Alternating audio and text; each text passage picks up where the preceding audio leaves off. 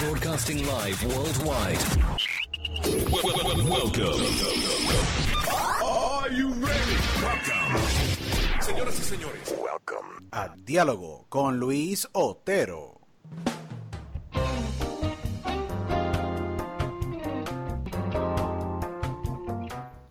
Bueno, bienvenidos a otra edición de eh, Diálogo con Luis Otero. Este es su host, Luis Otero. Agradecido a todos ustedes por siempre sintonizarnos, vernos a través de todas las plataformas digitales. Eh, el podcast ha estado quedando brutal con todos los invitados que hemos tenido.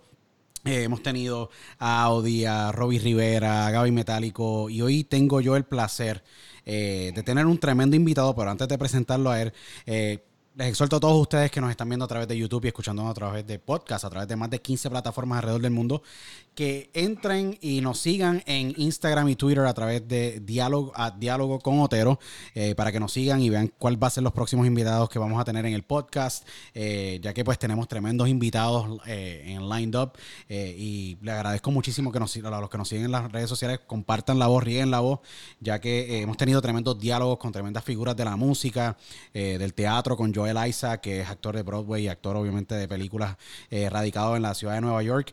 Y tenemos un montón más de invitados que eh, van a estar en el programa. Estos diálogos van a seguir continuando por mucho tiempo y espero que les gusten a todos. Hoy tengo un gran invitado, parte de un gran dúo, para mí uno de mis dúos favoritos inclusive uno de los dúos, dúos de productores de la música urbana que yo creo que han marcado la historia y han marcado un sonido y han marcado eh, un gran precedente eh, en la producción de, de- lo que es la música de reggaetón, música de hip hop y no tan solo eso, han creado técnicamente eh, un sonido único. Este dúo son de Carolina, Puerto Rico, de un área específica eh, que se llama la cerámica. Han trabajado con grandes, pero grandes artistas, la crema de la crema, como se le puede decir, de la música urbana. Estamos hablando de eh, Don Omar, Jay Álvarez, eh, Osuna, Mike Towers, Jekini Maximán, eh, figuras mundiales como Pitbull, Alicia Keys, Teo Calderón, Nina Sky, Alexis Gifido, Voltio, Plan B, Dari Yankee. Yo puedo seguir esta lista y no acaba,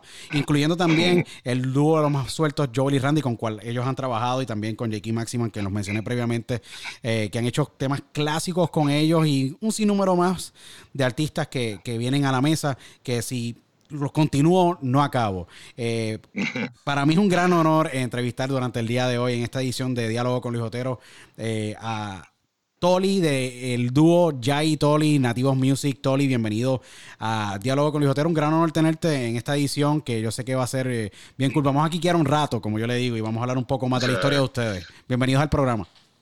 No, gracias, gracias. Saludos a todos los fanáticos que están escuchando el podcast, que están viendo el podcast. Este, un placer estar en el programa con mi amigo Luis.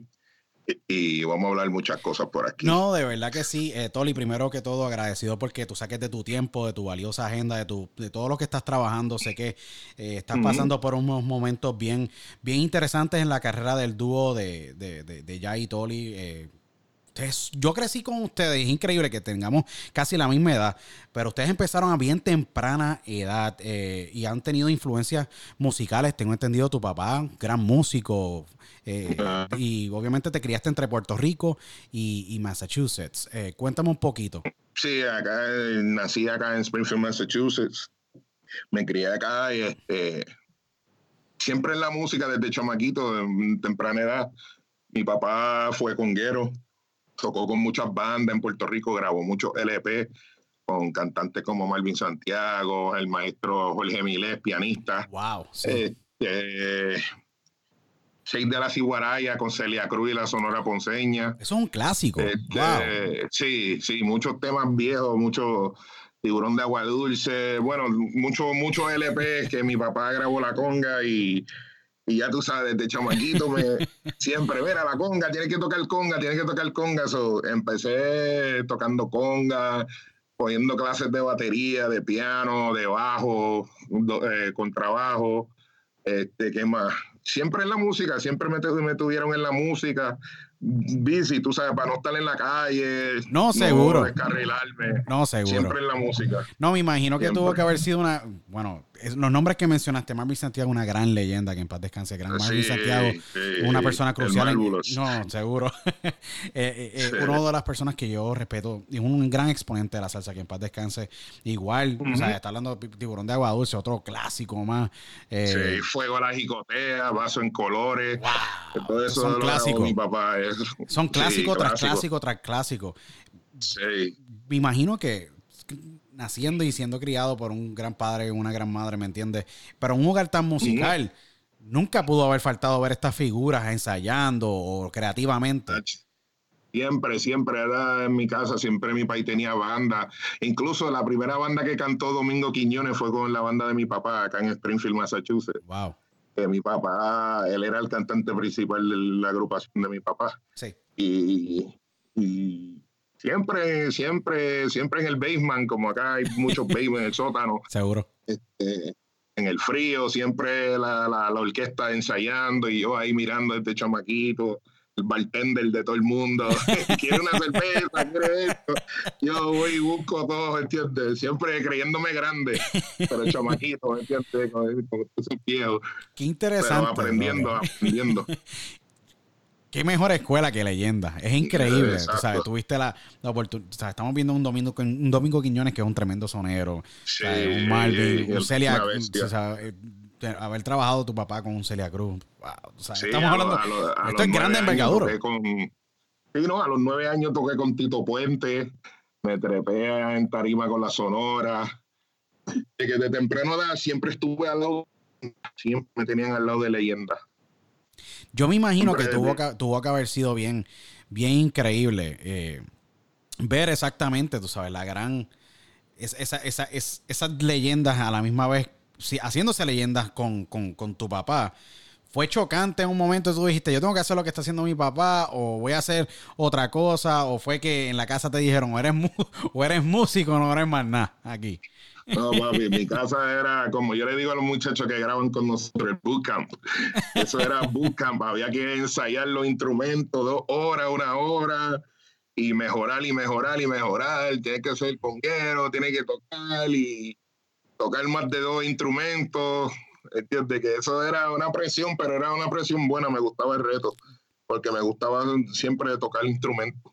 Siempre. cuando, cuando me imagino que dijiste, viendo todas estas leyendas, mira, voy a, voy a entrar a la música.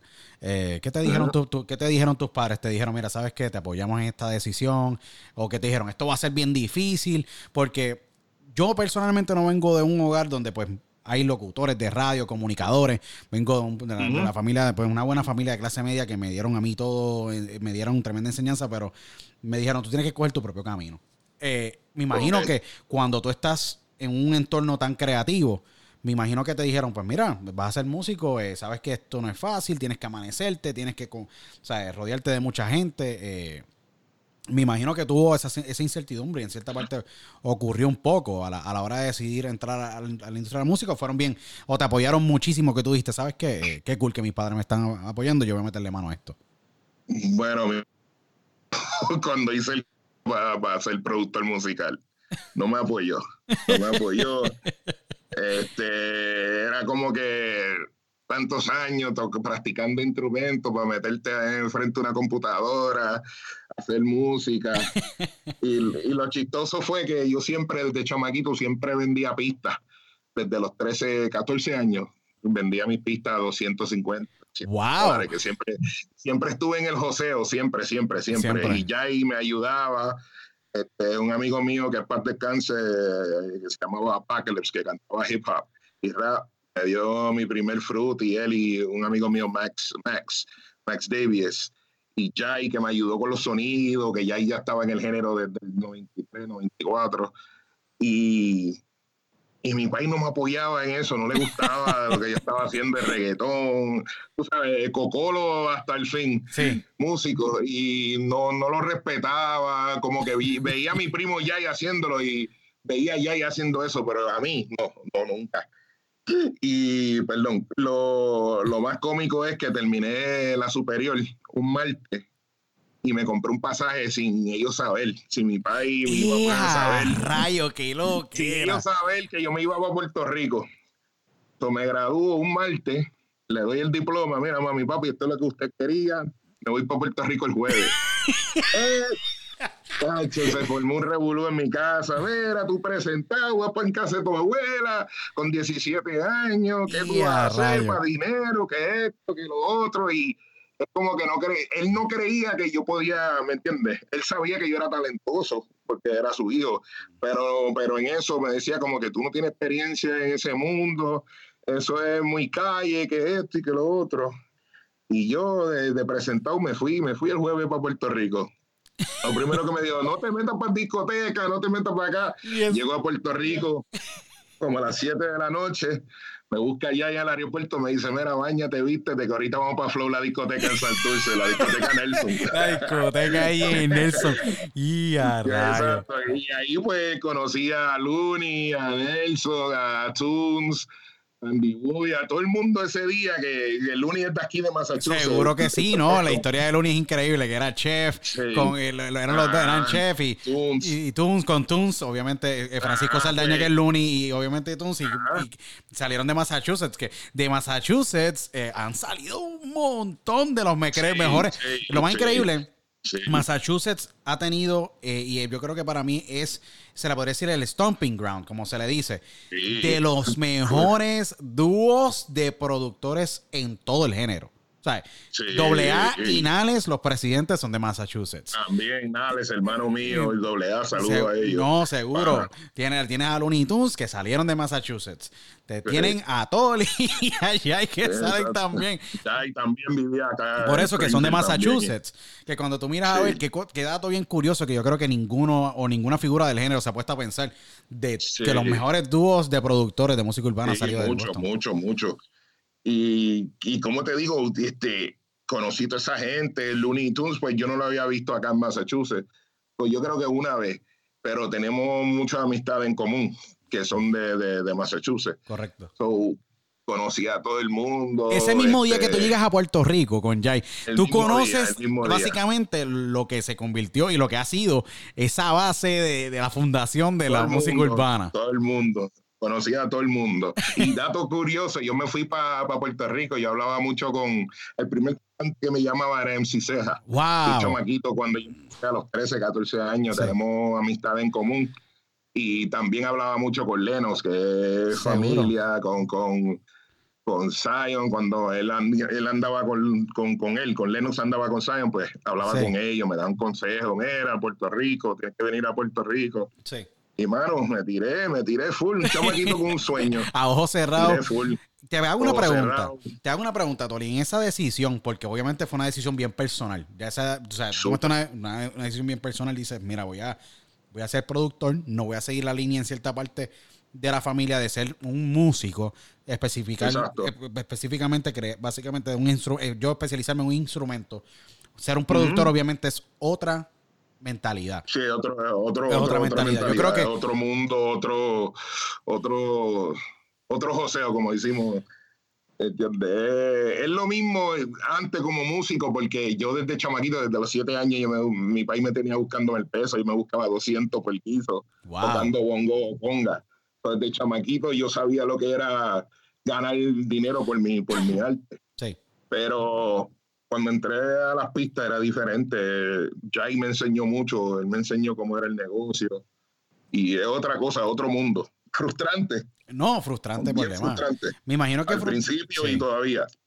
Pero, pero, pero tirarse esa chance a veces hay que hacerlo porque uno nunca sabe lo que puede, puede hacer, ¿entiendes? En su carrera. No, si tienes miedo, nunca va a llegar a nada. No, seguro. Eh, y, y, Toli, eh, en esa decisión personal, tú dijiste, eh, pues, ¿cómo fue el, como que el, pensamiento? Dijiste, mira, eh, me voy a tirar. Si me ahogo, me ahogo. Pero si no, tengo que aprender a nadar. Me imagino que dijiste, voy a todas a ver qué pasa aquí. ¿Alguna vez dudaste que no ibas a ser exitoso cuando compraste ese pasaje, me entiendes? Y saliste de Massachusetts con ese sueño, porque la, como yo digo, sales con el baúl lleno de sueños sin un mapa para lograrlo, que es una de las cosas que, me, obviamente me encanta tocar con todo el mundo porque el éxito le llega a la gente de diferentes maneras. ¿Cuándo fue en ese primer viaje cuando tú llegas a Puerto Rico? ¿Cómo fue ese train of thought? Dijiste, mira, eh, voy a ver cómo me sale. Eh, cuando llegas a Puerto Rico, me imagino que te encuentras con una industria bien. Esto fue para el año, ¿en qué año exactamente? ¿Como el 97, 98? No, no, mucho más. 2004. 2004. 2004. So que me imagino que, bueno, sí, no, me imagino que en el 2004. Pero iba, iba, iba, iba, 97, iba para Puerto Rico, visitaba. Yo cantaba antes pero cantaba en, wow, yo, yo, creo, inglés. yo, creo, que yo no sabía, yo no sabía esta, esta parte sí, yo cantaba, yo cantaba, yo cantaba hip hop, pero iba, íbamos, iba para allá, para la cerámica, grababa Jay y Maki, tenían el estudio en casa de Maki, pues iba para allá a hacer pista, grabar. El, gran Maki Ranks, Maki, me grababa, Maki me grababa las voces, Jay, yo inventando, creyéndome rapero. Te Pero después se, se, me fue esa fiebre. Se te fue la fiebre. Porque, ¿qué fue lo que. Se me fue. ¿Cómo fue que decidiste, mira, voy a ser productor? Porque eso es otra también hay productores que tienen el talento de cantar. Un ejemplo, un Kanye West, ¿me entiendes? Que es súper bendecido a niveles igual que un Timberland, que también hace su parte vocal no tan versátil como un Kanye West. ¿Cuándo fue que tú dijiste, sabes qué? Voy a ser productor, no quiero ser cantante, porque que yo sepa en la industria, públicamente, hay bien pocos productores que son cantantes. Sí, es verdad. Este, mano, este, vi como que tenía más salida en eso porque lo que yo estaba haciendo no era lo que estaba pasando en Puerto Rico. Este, como que iba a ser el gringuito tirando letras ahí a lo loco y no, no, no era, no era lo que, no era lo que era, ¿me entiendes? Y me salía más rápido hacer pistas, ¿me entiendes? Yo, yo hacía 40, yo hacía 20 pistas, 40, un mes yo te hacía 60 pistas en, un, mes, en un solo mes. En un mes, en un mes, haciendo base. con una hambre, una hambre terrible. No eran pistas a lo mejor completas, pero tenían la idea ya para terminar terminar pista y la mayoría eran ya estaban completas también. Básicamente, ahí es que viene a complementar el Gran Jai que lo extrañamos muchísimo y obviamente eh, estará pronto con nosotros, de verdad que sí, ¿no? Eh, no, de verdad que sí, eh, Free Jai, de verdad, en todo momento. Exacto. No, tremendo ser humano y obviamente lo esperamos con muchas ansias, de verdad aquí. Me imagino que ahí es que entra la magia del dúo. Ahí es que me imagino que entra esa, esa, ese bonito, me imagino que en cierta parte tiene que ser emocional cuando, sí, no, no, por eso, que ahí, ahí es que entra, yo digo, esa parte de, mira, la hermandad musical, pero la hermandad de, de, lo que es el dúo de Nativos Music. No, no, que ya ahí es, ya ahí el oído, el oído. Yo soy, yo tengo mi oído, ok, yo soy músico y tengo oído y conozco la música, tú sabes, las reglas de la música. De ahí una persona que este, no estudió música, pero tiene un oído que, que el oído nada más lo hace grande. No, correcto. Y a veces, a veces es más el oído que la técnica de, un músico, ¿me entiendes? Que te hace más grande. Y el primo mío tiene, tiene eso, que un oído, él oye las, las, frecuencias más mínimas o te dice, mira, cambia este kick, cambia este snare, vamos a hacerlo así, de esta manera, que las cosas salen demasiado. Y la mezcla es increíble. En esos primeros meses, eh, Toli, estás en Puerto Rico, estás con Jai, ya empiezas a rodearte de, grandes figuras. De grandes figuras. ¿Cuándo es que Jai y tú se sientan y dicen, mano, yo estoy haciendo todas estas bases, tengo estas 30, 40 bases en un mes? Y Jai dice, yo voy a acabar el resto. Porque me imagino es que ah, tiene que haber una conversación donde dicen, ¿sabes qué? Yo creo que adicional de que somos primos, aquí hay una química especial. Porque Ajá. ¿Cuándo ocurre esa conversación? ¿Ocurre al llegar a Puerto Rico o ocurre ya ustedes lo habían hablado en Boston tan pronto saliste? Antes, antes, antes.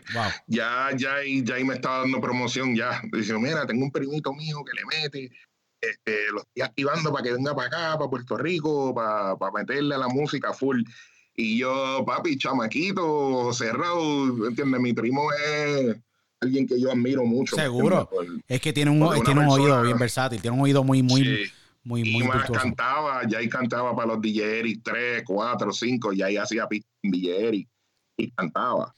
¿Me entiendes? Salía la famosa industria, la famosa industria, wow, DJ la industria, wow. Soy, soy ya yo ya, lo veía de, lo veía todo, ¿entiendes lo que te digo? Como que ya ahí es el maestro de O sea, de maestro de que todos ellos se pulieron juntos, Maki, lo que es Lenos, lo que es Zion, todos ellos se pulieron juntos. So, so, yo lo veía a todos ellos grandes, bien grandes, como que diablo, esta gente le están metiendo, quiero meterle la música también. Y cuando llegué a Puerto Rico, ya ahí me dejó en training, al pista, por ahí, pum, ¿entiendes? Como, como Miyagi con Daniel, Danielson, al pista por ahí. Sí. Pum, pum, pum, empecé a mejorar un poco más.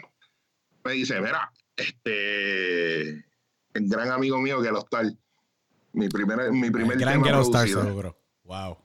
Era Gelo, este, para Dinoid 10, para nosotros hacer el tema, de lo que ahí son 400 pesos, vamos a hacerlo.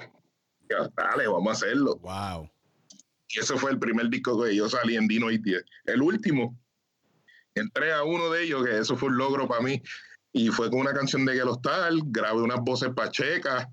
Para el gran, también, el, único, uno de los pocos cantantes y que hacía pistas públicamente, hablando de esto hace, varios, hace varios minutos atrás, También. el gran Checa que hoy día radica en Colombia, hace varios años. Y ese, y ese mismo año, esto fue una bendición, ese mismo año me convertí en DJ de Checa. Wow. Checa estaba en su, en su apogeo. En su apogeo increíble, ¿no? Estamos hablando de que Increíble, hay- 2004, 2005. Imagínate que eso Checa. es después de haber salido él de Romances de Ruido con. En esos años Romances de Ruido con, con Exacto. Baby Rasta y Gringo, seguro, tremendo. Él era, él era lo que era lo que es Osuna. No, seguro. Álvarez en su momento, este, esa, esa pauta, ¿me entiendes? No, seguro que sí, ¿no? Y los temas de más que yo, si tú te vas, todo esto, de todo esto, seguro, esto, todos estos temas, incluyendo los temas que salieron en, en Romances de Ruido con Baby Rasta y Gringo, que eh, no te olvidaré si no me, no me equivoco. Todos estos temas de sí, ¿no? Que va sentando precedentes y él obviamente fue un, fue un fenómeno en México, para ser bien sincero. Fue un fenómeno en México y, y me acuerdo cuando entraron Records, que pues obviamente que trabaja con, con, con Nando y Ah, Nandito con- su equipo en el grupo. Y ahí es que pues empieza la, la química de Checa y Fade y todo ese revolú, ¿me entiendes? De todos esos años, pero sí, ¿no? Checa, un gran productor y parte también del gran éxito de Don, que obviamente ustedes, eh, vamos a hablar de eso un poco más adelante con, de- sobre la historia de ustedes con Don, donde pues él ah, sale en la canción de Dale Don Dale, que Checa también estuvo ahí envuelto con Gocho. eh. Sí, produció. Mm. Seguro que sí, ¿no? Con Looney y toda esa gente. Esa experiencia de ser DJ con Checa, ¿cómo te ayudó adicional de tu poder entrarle al género? Me imagino porque estabas ya estudio viendo la reacción de tu creación en el público. ¿Cambió la psicología tuya de mirar la, la manera de cómo llevar la producción al estudio luego de ver la psicología del público, cómo reaccionaba a estos kicks, a estos drums? Porque vamos Exacto. a ser sinceros, los drums de ustedes son muy únicos. Uno puede escuchar una Sí, canción de, sí. de Jay y Sí. Tolly y los drums son, tú sabes que son Jay y Tolly. Y el duro, duro y ahí presente. Correcto. Ahí quedan duros en la cara. No, no, por eso. Y te pregunto, ¿cambió tu manera de producir a la hora de que te convertiste en DJ y ver a Checa cantando temas y ver la psicología de, de cómo Este- una canción se transporta al público en vivo? Este sí, porque tú, yo siempre cuando estaba en tarima, yo veía como la gente o las mujeres en especial, que cuando, cuando entraba el loop, una batería, cómo reaccionaban, cómo se, cómo se movían, y eso eh, uno lo analiza mucho. Uno como productor, uno ve eso y dice, ah, pues tengo que hacer esto, esto le gusta a la gente, y crear tu estilo, ¿me entiendes? Tu, tu, tu, tu signature, como yo No, digo. correcto, eh, sí, no, tu branding, tu branding, el branding. El branding, ajá. ese branding. De, de, de cómo producir. Te hago una pregunta. Cuando entras a ser DJ, empiezas a viajar inmediatamente con, con Sí. Checa. ¿Cómo Sí, fue esa experiencia? Los primeros viajes a Estados Unidos, Nicaragua con Baby Rasta y Teca, este, viajamos el mundo, viajé un montón, Sí. un montón. Se han ido un par de pasaportes ya. cuando pasaportes. cuando entras y haces, haces estos primeros viajes, te- en algún momento dijiste, wow, estoy viviendo de la música. O sea, yo llegué hace poco y bueno, técnicamente Sí. me demoré un año y mira, estoy viviendo la música. En algún momento tú dijiste, eh, mano, esto fue bien rápido, de verdad. Porque a veces, a veces esto ocurre, esto- y eso fue el comienzo. O sea, todavía no hemos Sí. llegado a, Sí, a, los temas, a a, los los temas. éxitos de verdad. A los temas, a los temas. Porque todavía yo estaba después de Dinois 10, el próximo break que, fue para allá y Toli fue con el disco de Bimbo, 100, 100 por 35. Wow, ahí fue donde eh, no. Producimos dos temas. No, ese fue Looney. Ese fue, ese fue. Nosotros ni me acuerdo los nombres de los temas, te miento si te digo un nombre. No, seguro que este, eh, Bimbo, Bimbo, entraba básicamente como solista. Él estuvo, fue parte de Three to Get Funky, que era Mikey Perfecto, y él ahí venía bien fuerte, y fue, vino fuerte. Ajá, y eso fue 2005. Eh, entrando, terminando 2004, ajá, terminando 2004, 2005, hicimos el tema con Bimbo, con Alicia Keys para el disco de ella, de remixes. Wow. Esa experiencia con, de, de, de, de, producción con, con una ícono, porque técnicamente es una ícono, una, una de las mujeres más poderosas a nivel vocalmente de, de, letra con Alicia. Eh, porque vienes de trabajar con Dino, estás viajando, me imagino que empiezas a ver la música hispana, pero te da, te, yo no me imagino la reacción. ¿Cómo fue, la, cómo fue que te enteraste que ibas a, poder tú posicionar un, trabajo tuyo? Dice, mira, eh, esa canción la va a cantar Alicia Keys. Yo me imagino que a cualquier productora, ahora mismo, aunque tenga la experiencia, que tenga todos los años, a cualquiera se le ponen los pies fríos, ¿me entiendes? Bueno, era una canción ya que, que había salido, pero tú sabes que hay gente que hace remixes, pero esto fue un remix oficial. O sea, no era coger la canción original y ponerle un dembow, no, no, no, no, no, no. Había que hacer un arreglo musical. Y me acuerdo, yo llegando de viaje y ya y que viajaba DJ de Yagimaki, nos, Bimbo nos cuenta, mira, tengo algo con Alicia Keys y cuando nos llegaron esas voces, mi hermano, y como esa mujer, yo miré allá y ya me miro y digo, diablo, ¿qué vamos a hacer con esta caballota y qué vamos a hacer? y este, en ese momento empezamos la base y un gran amigo de nosotros que, que nos ayudó también en esa pista, Alex Zurdo. Seguro, cristiano. seguro que sí, el gran Alex Zurdo, que tiene una carrera bien grande, seguro. él, no, él nos ayudó con ese tema, este, en algunas cosas que como para el puente de la canción, pues me ayudó ahí con esa pista porque, bueno, teníamos que hacer un arreglo musical, flow esa mujer diga, wow, esta gente siguieron la métrica de la canción, pero la cambiaron, pero están en tono, no están loqueando, haciendo cosas todo. Había mucha presión, me imagino que no pararon de trabajar hasta poderlo tener la, la idea como la querían y el arreglo como lo querían, porque ahí es que entra, ahí entra el perfeccionismo, a veces ahí la presión, te crea, esto tiene que quedar perfecto porque estamos hablando de niveles bien altos, a niveles musicales. No, sí. Bueno, ese tema lo terminamos bien rápido, mano. Really? Fue, fue una semana una semana.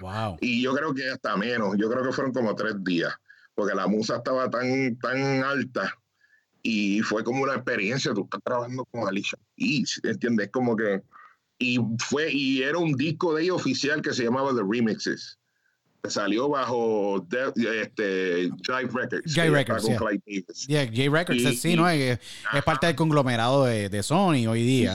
Y, ajá, y todavía el disco está en iTunes y sale el nombre de nosotros, sale todo en el disco oficial, que no fue un remix para, Mix 107.7 ni 94, sí, ¿me entiendes? No, no, fue nada de eso. Que hubieron muchos así, pero este fue oficial. So que, ¿Cómo es que se titulaba el tema ese de, de, que... Karma.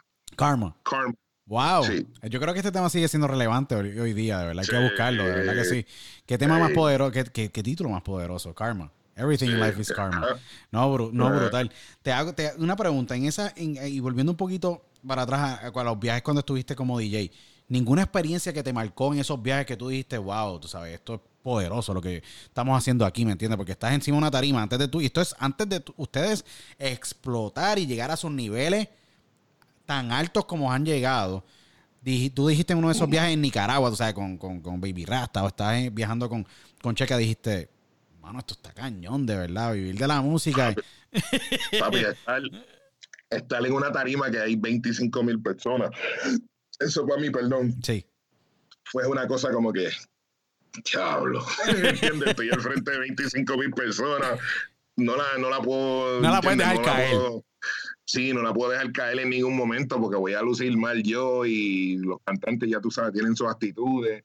Y, y un chamaquito de, de Springfield, como que, diablo, al frente de 25, porque yo he estado siempre al frente del público pero de esa magnitud nunca, nunca de que yo, diablo, 25 mil personas, wow, 20, 30, lo que sea.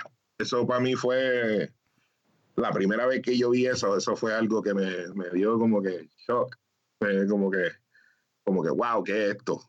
Pero después se me quitó, se me quitó, de par de viajes después se me quitó, se me quitó. No, después de eso me imagino que estabas curado, después de, obviamente, de esos viajes ya, ya se siente presente. Y es bien cool porque Jai era DJ de Yagi Maki, otro dúo histórico que es súper histórico y también bien crucial y bien importante en la carrera de ustedes. Tú estás trabajando con Checa. Cuando eh, ustedes se unen nuevamente para volver a hacer otro, otro tema, como el que hicieron con Ali Chakis, que me imagino que salen en Dinois, luego salen en este, en este tema con Bimbo, ¿me entiendes? 2004, 2005, saliendo del dúo de él, que él estaba. ¿Cuándo viene otra vez otra, otra oportunidad que tú dices, mira, esto fue increíble y real dentro del género. Viene porque en esos años estuvieron, ahí fue que ustedes explotaron. Sí, varios artistas estaban todavía, estaban los discos de los artistas. Este, el próximo proyecto fue Los Bandoleros. Uh. El tema de Yagi Maki con Don Omar. Ese tema, mira, yo te voy a ser bien sincero, es de mi favorito. No te lo voy a dar claro, y no, y no es por nada, pero lo digo, mi esposa lo sabe y todo el mundo que me conoce lo sabe. ¿Cómo fue la experiencia de trabajar con, primero que todo, con alguien tan exigente? Porque las historias son que ni se acaban, con William, con, con Don. Y no tan solo eso, sino que crearon clásico. Porque, o sea, yo vi los números de. Vamos, o sea, yo, yo busqué los números de en su nota y los en su nota ya van por 100. Estamos hablando de una era que no existía nada de irse viral, tú sabes. no, ni nada, por el estilo. Estamos hablando de que, o sea, 100 millones de views todavía. Estamos en el 2019. ¿Cómo fue la magia? ¿Cómo fue que ese junto se logra? Porque es solamente Maki con Don. ¿Me entiendes? Ajá, espera, te voy a explicar. Hicimos bandolero. Este. Bandolero, ¿verdad? Don, Don no estaba en el estudio. Nosotros grabamos grabamos la canción de Yagi Maki, grabaron y después Don se metió en el tema. Entonces salió el disco, el tema fue chévere, no se pegó mucho el tema, pero fue un tema que, dio un Porque eso pasa, pasa que el tema no, el, tema, ok, si el tema no, no se pega, pero a través de los años se convierte en un clásico, que es lo que pasa, que ha pasado con muchas películas, un ejemplo, con muchas películas y muchas canciones, o sea, estamos hablando de que eh, canciones del disco de King of Kings, con, con eh, que ya pide calor, si no me equivoco, con Zion, no fue un sencillo. Pero yo escuché los otros días esa canción. Sí, y no hay muchos temas que eso pasa así, es verdad. Sí, no, y ese tema es así. En su nota, los kicks, las baterías, esos violines. yo no sé qué ustedes hicieron. Eso fue un trance, yo creo. Que Explícame. con ese, ok. Después de los bandoleros hicimos. Yagimaki estaba sacando clase aparte eso fue el último disco, el último disco en el año 2005-2006, por ahí. 2005. 2005, el último disco que ya y Maki graban con la gran disquera en aquel entonces, con, Diamond, Iván con Iván Joy de Diamond Music, porque eh, en aquel entonces era ya y Maki sonando diferente y tienes clase aparte donde sale el famoso tema La Batidora, ¿me entiendes? La Batidora ah. con Don.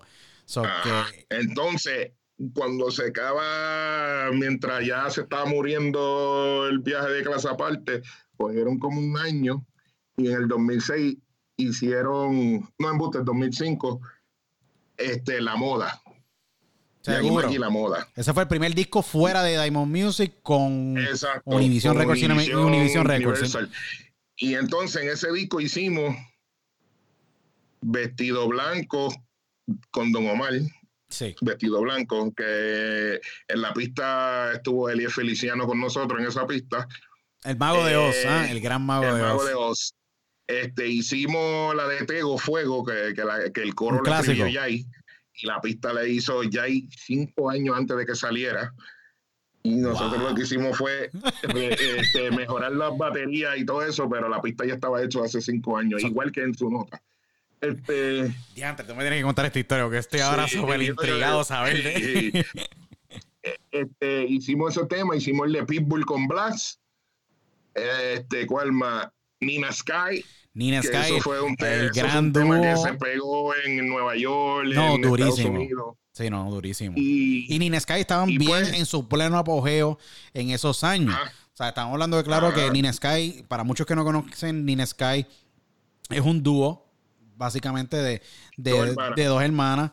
Que Marilyn y Cole. correcto, que son ellas básicamente han sido parte crucial porque muy grande dentro de la música urbana tuvieron su contribución ya que ellos ayudaron mucho a llegar al crossover, a llevar el crossover como de Oye mi canto y no, todo oye, mi, eso. correcto, oye, mi, tienes Con Oye, mi canto con, con, con, con Nina Sky, ¿me entiendes? Eh, que fue un clásico, eso es un, eso es con Nore, Sí. eso fue un, eso fue básicamente un, un himno, y también cuando Tony Touch trata de entrar un poco al área de reggaetón, pues También, e hizo su sencillo con Nina Sky, eh, con el famoso reggaetón, y que en cierta parte yo creo que no lo, ayudó, no- lo ayudó a él, pero no ayudó tanto a la industria a niveles americanos, no. para nada, No, para nada. pero eh, sí, y pues, mano, hicimos esos temas, buena aceptación, los temas se pegaron. Y yo un día, Don es de cerámica también, se crió en cerámica. Sí, So, un día estoy al frente en casa de mi abuela, estoy hablando con el primo de Maki, Rey, y siento que alguien me hace como que en el oído, ¡pam! Y, y viro para atrás como que, carajo, me digo, perdón, ¿quién, ¿quién me está dando?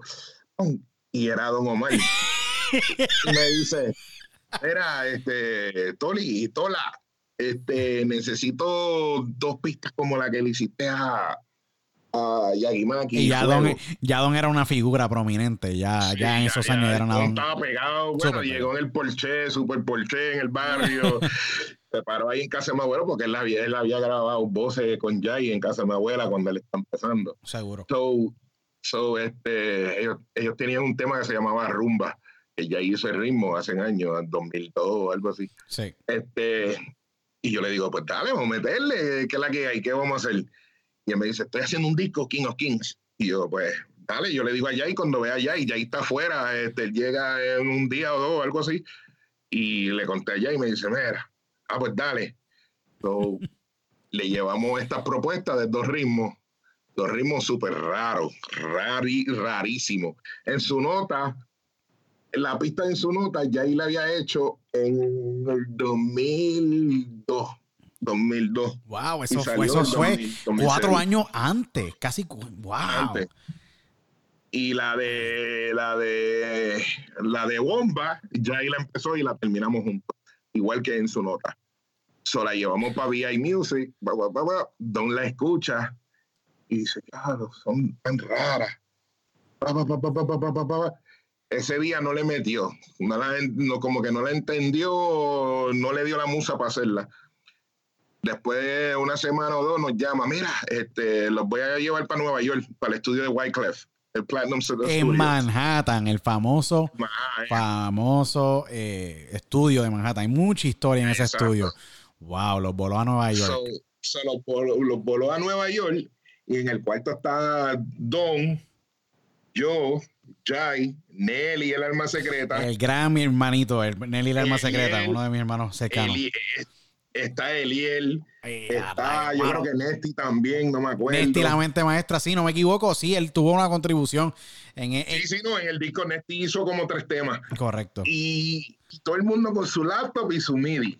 Todo el mundo, todo Mano, el mundo. A mí me hubiera encantado, a mí me hubiera encantado estar en ese estudio solamente para ver a cómo todos ustedes trabajaban Con y crear esa excelencia. pieza maestra como el 2000, del 2006 cuando salió King of Kings cambió Ajá. el juego por completo. Sí.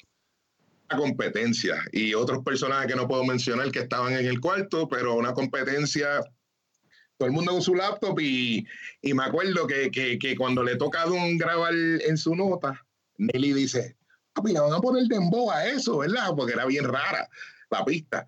So, El gran- Nelly siempre tiene una, una- eh, y, lo, y lo digo, esto es dato, dato personal y curioso. Nelly tiene una manera de siempre hacer esos comentarios tan, tan únicos. Sí, no, no, pero, pero era verdad. No, no, por ley. que- Pero es que eso es lo que estaba lleva la base. canción a, a lo que, lo que ha sido. Exacto. Exacto. Y estaba base y acuérdate que nosotros pues no estábamos, estábamos, teníamos el nombre ya, pero no estábamos todavía en los ojos de los elite, como quien dice, tú sabes que en la industria para dársela a uno es Sí, difícil. no, es que estaba, sí, no, en la industria sí, hay mucha, como se le dice en inglés, they were hesitant, está- básicamente estaban resistentes al, al, a, a- a, ok, vamos a, vamos a respetar a estos muchachos que tienen su propio sonido. Exacto, Sí, exacto. sí. Como, como hoy en día todavía mucha gente, pues, pero tú sabes cómo es. Este, Es una batalla constante, de verdad. Ay, Exacto. So, le pusimos dembow, pa, pa, pa, pa, pa, pa, y soy gufiado.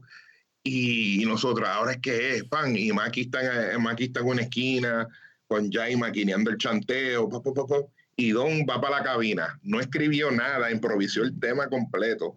Su, su intro, su coro, su chanteo, improvisó todo. Y este, de momento sale con ella en su nota, ah, eh, como nota. Y nosotros, uh, eso está gufiado, eso está duro. Pa, pa, pa, pa, Después entra Zion, entra diferente gente, entra Tony Yayo de G-Unit. Wow, de G-Unit, sí. Y entra, porque estamos en el estudio de White so al lado está G-Unit y en el otro lado está D-Black, de los Locks. Qué sea, sí, no. Que, raperos, raperos no, americanos. Eso, no, pero raperos americanos elite. Tony Yello, 750 mil copias en su primer release. Exacto. O sea, Jada Kiss, otros 3.9 millones de discos. O sea, estaba hablando con Wycliffe John, que tiene, que viene desde los Fugees, que esos son millones de. Exacto. Esos son la elite. Esos son los estudios, esos son los estudios que ellos usan, ¿entiendes? So, esos son los elites. Don termina, exacto, Don termina, pa, pa, pa, pa, pa, tira, pa, pa, pa, pa, ya gastaba ese día, pero el tema era de, de Maki, de, de, Don y Maki. No había tensión en el estudio, ¿verdad? No había tensión, había... No, no, no, no, no. no. Este, y sale lo del famoso Jay Tola. Así yo cuando hay eso, yo monté la cara, porque yo no soy de hablar mucho, yo, yo soy más tranquilo y monté la cara y todo el mundo montando, era este y que Tola. Me acuerdo que cuando salió el tema mi hermano me dio lo mismo y Don me dice, Toli, esta gente son unos, tú sabes, no tienen, no tienen mente, no saben. ¿Tú sabes lo que es una tola? Y yo, ah, en verdad, yo, yo ni sé lo que es una tola. Él me dice, ese es el metal que tiene la grúa, que es indestructible ese metal. Algo fuerte. Correcto. algo fuerte. Sí. Porque Don era mecánico. Correcto. y mucha gente, es que era todo es interesante tu Mucha gente no sabe, pero William Omar Landrón, el gran Don Omar, fue mecánico. Mecánico, fue mecánico. Y comenzó su carrera y sus primeros pasos en la iglesia con Yaga. Era ah. el famoso coro de la iglesia, pero él era mecánico y obviamente evolucionó a hacer esto. Pero es muy cierto, la tola, yo continúa so, esto está eso. Él me dice eso y yo, ah, pues está bien. Pero yo como que y eso raro, yo este, este hola, ¿de qué es eso? Todo está bien, yo picheo y él lo dice en los dos temas. ¡ay, Tola! ¡ay, Tola! Y yo, y todo el mundo riéndose cuando le explicó, pues pararon los chistes y ya yo me, me tranquilicé. y este, nada, mano, hicimos ese tema. jamás pensaste, jamás pensaste que iba a ser así de grande, ¿verdad? Ah, o todavía estamos escuchando ese tema en el año 2019. Se escucha más fresco ahora. escúchalo y yo te lo te exhorto que ese es tu tema. O sea, un tema creación de ustedes. Yo escucho ese tema hoy día y no pasa de moda. Y el que esté viendo el podcast y viendo este gran episodio que solamente lleva, o sea, esto está, esto está cañón, de verdad, esta historia, Tori. Escuchen este tema y van a darse cuenta que no hay tema igual todavía que se pare al. No, es verdad. No, mucha gente, todo, todo, el mundo que me habla, ha hecho una pista como la de en su nota, una pista como en su nota, pero ese, ese ritmo fue algo raro, que, que no, yo digo que eso fue algo único. Eh, era para Don Omar. Sí, no, es, es que ese, eh, como tú estabas diciendo, ese tema es para Don. Ese era, eso era Don. Sí, era, era para Don. Era para Don. Era para Don. Esa pista de en su nota se hizo el rap primero. Me acuerdo que Lito MC Cassidy tiró un chanteo. La pista era para él en rap y después la convertimos en reggaetón. Y era para Don. Wow. Era para Don. Wow, increíble. So, eso es 2005, arrancando el 2006. Y el 2006 se, se acabó lo que se daba, por ahí para abajo 2006, empezó. 2006 vienen unos chamaquitos este, de la gueto, para Arcángel con hambre, Arcángel pegándose literalmente. No, en 2006, no sé si fue la distancia, fue uno, uno, de los temas, después salió de la... Eso fue un... Fíjate, eso fue un, el 2006 fue un año, mano, que salieron las, bestias. las bestias, ¿no? Eso fue un año... Mano, el booking de esa gente estaba... Yo nunca se me olvidó, está dato curioso también. Yo llamo a la oficina me contestan, mira, para, para ver cuánto sale para traerlos al pronto de, de mi clase. No, es que no tenemos fecha hasta el año que viene. Era para allá. Sí, no, y yo, sí, no, estaban durísimos y ustedes trabajaron mucho con ellos. Ustedes hicieron el gran tema de aparentemente. Otro, aparentemente. A otro clásico fuera de control. No, El sencillo del si te disco. cuenta la historia, la historia de ese tema. Ese tema, esa pista era para una ex novia mía. Really, wow. Todo que salió con una, que con una, con una historia de amor increíble. Ok. Sí, sí. Ella cantaba RB. So, yo tenía un proyecto de RB que yo estaba haciendo. Y nadie en ese tiempo estaba haciendo RB. El único era como Randy, pero las pistas eran bien RB. Pero mezclar RB con reggaeton fuimos los primeros en hacerlo. En traer eso de concepto en el Es que es género. la verdad. Es la que tiene la verdad. fuimos los primeros. Y, ¿cómo te explico? Este, la pista era de ella. Mano, llega una discusión con ella. ¿Sabes qué? Te voy a quitar la pista. Entra y haga. Eso se oye bien. ¿Qué es eso? Y, y, y empieza y haga. Y Yaga saca, saca la palabra aparentemente. Y yo no sé si estaba escuchando salsa, no sé, no sé cómo sacó la idea, pero la pegó. y empieza a maquinear el coro. Pa, pa, pa, con Maki y, y el hombre dice, Acho, pega al ángel y de la En Y para serio, los- inmediatamente. y para los que no saben, los que no saben, Arcángel es compadre de Yaga. So, Wow. no sabía ese detalle tampoco, seguro. Wow. sí, so rápido, este, buscamos al Arcángel de la Gueto. Y ellos chamaquitos, pum, graban con Yagi Maki, pum, diablo, eso está duro. De la Gueto es, ¿entiendes? Él, él se criaba acá también. Súper versátil. No, sí, súper versátil. Súper versátil. So, ellos entendieron, ellos entendieron el viaje. Bueno, de la Gueto no le gustó la parte de Dembow, la querían R&B completa. Sí. La querían R&B, sí, eh, porque tú sabes, el flavor de R&B en, eso, en eso, esa época, Estados Unidos, Sí, porque es la- al mismo tiempo a la sensación del bloque, mano. Ustedes, eh, ahí que ustedes dijeron, mano, este ese tema fue espectacular porque yo creo que todavía hasta el sol de hoy tampoco hay un tema que sea Un Dembow. R&B. Únicamente ese No, tema. no hay. Y lo han tratado de hacer, pero tú No sabes se cómo puede. es. Es di- no, es que a veces, obviamente, te- tratan de gente entrar a, a hacer unas líneas y esas líneas no les van, ¿me entiendes? Y no tan solo eso, es que hay que entrar nuevo el factor, el factor ya, el factor toli, ¿me entiendes? El oído, el oído, la química. Como cuando grabaron ese tema que tienen a Arcángel y de la Gueto, porque eso fue en su nota, ese clásico otra vez, otro clásico otra vez, con aparentemente. Tampoco pensaron que iba a ser tan grande ese tema, porque ese tema explotó y le dio el, como se le puede decir a niveles hay hoy día en la industria, le dio el John paso de verdad otra vez a Yaimaki cuando no habían hecho nada eh, relevante o duro, porque había- ellos habían hecho música, pero duro en los pasados de- en los pasados discos que habían hecho, porque fue clase aparte y entró ese disco. Sí, habían como dos años que. que Fueron estaban, fuertes, pero- sí. Fueron fuertes porque estaban firmados con Diamond Music, se lo soltaron y salió aparentemente. Que fue el John Paso, que los de- yo creo que le dio trabajo por años a ellos. Jamás pensaron que iba a ser tan exitoso, me imagino, el, ese, ese, ese tema cuando lo produjeron, ¿verdad? Sí, sí, sí. Sí. Y este, mano, el tema demasiado se pegó de una. ¡Pam! Y en ese tiempo yo entro después como DJ de Jolly Randy. De Gelo Star, embuste de Gelo Star. Gelo Star. Estaba con Wow. Gelo, Gelo, eh, con Gelo un tiempito y pues me fui con Jolly Randy de DJ. Wow.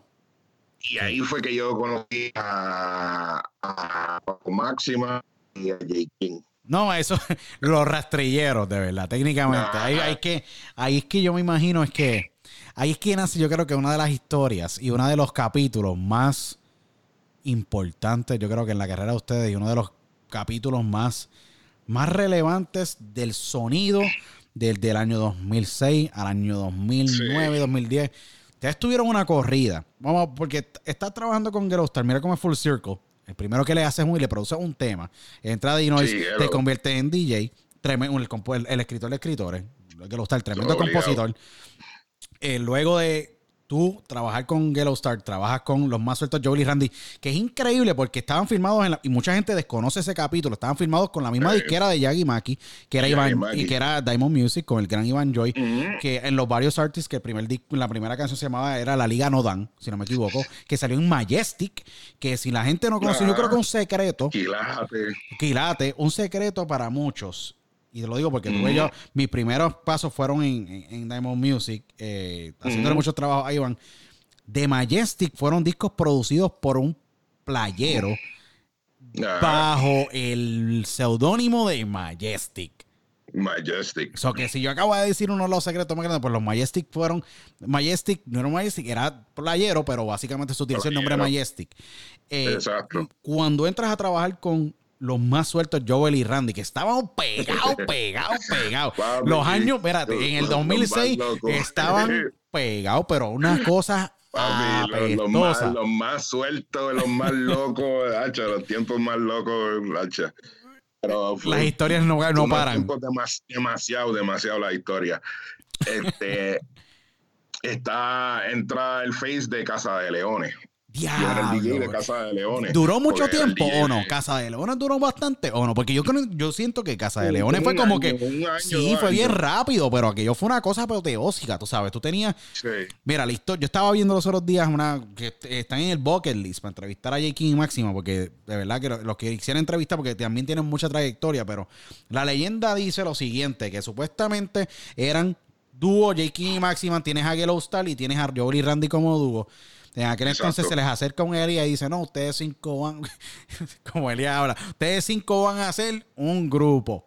Sí, para ese tiempo yo no estaba, porque ya eso era cuando empezó Casa de Leones. Yo estaba con Joel y Randy nada más. Pero ellos estaban Y- pegados con Te voy a encender, Ah, con todo, Están pegados. súper Siente el pegados. boom. Siente el boom. Todos esos temas.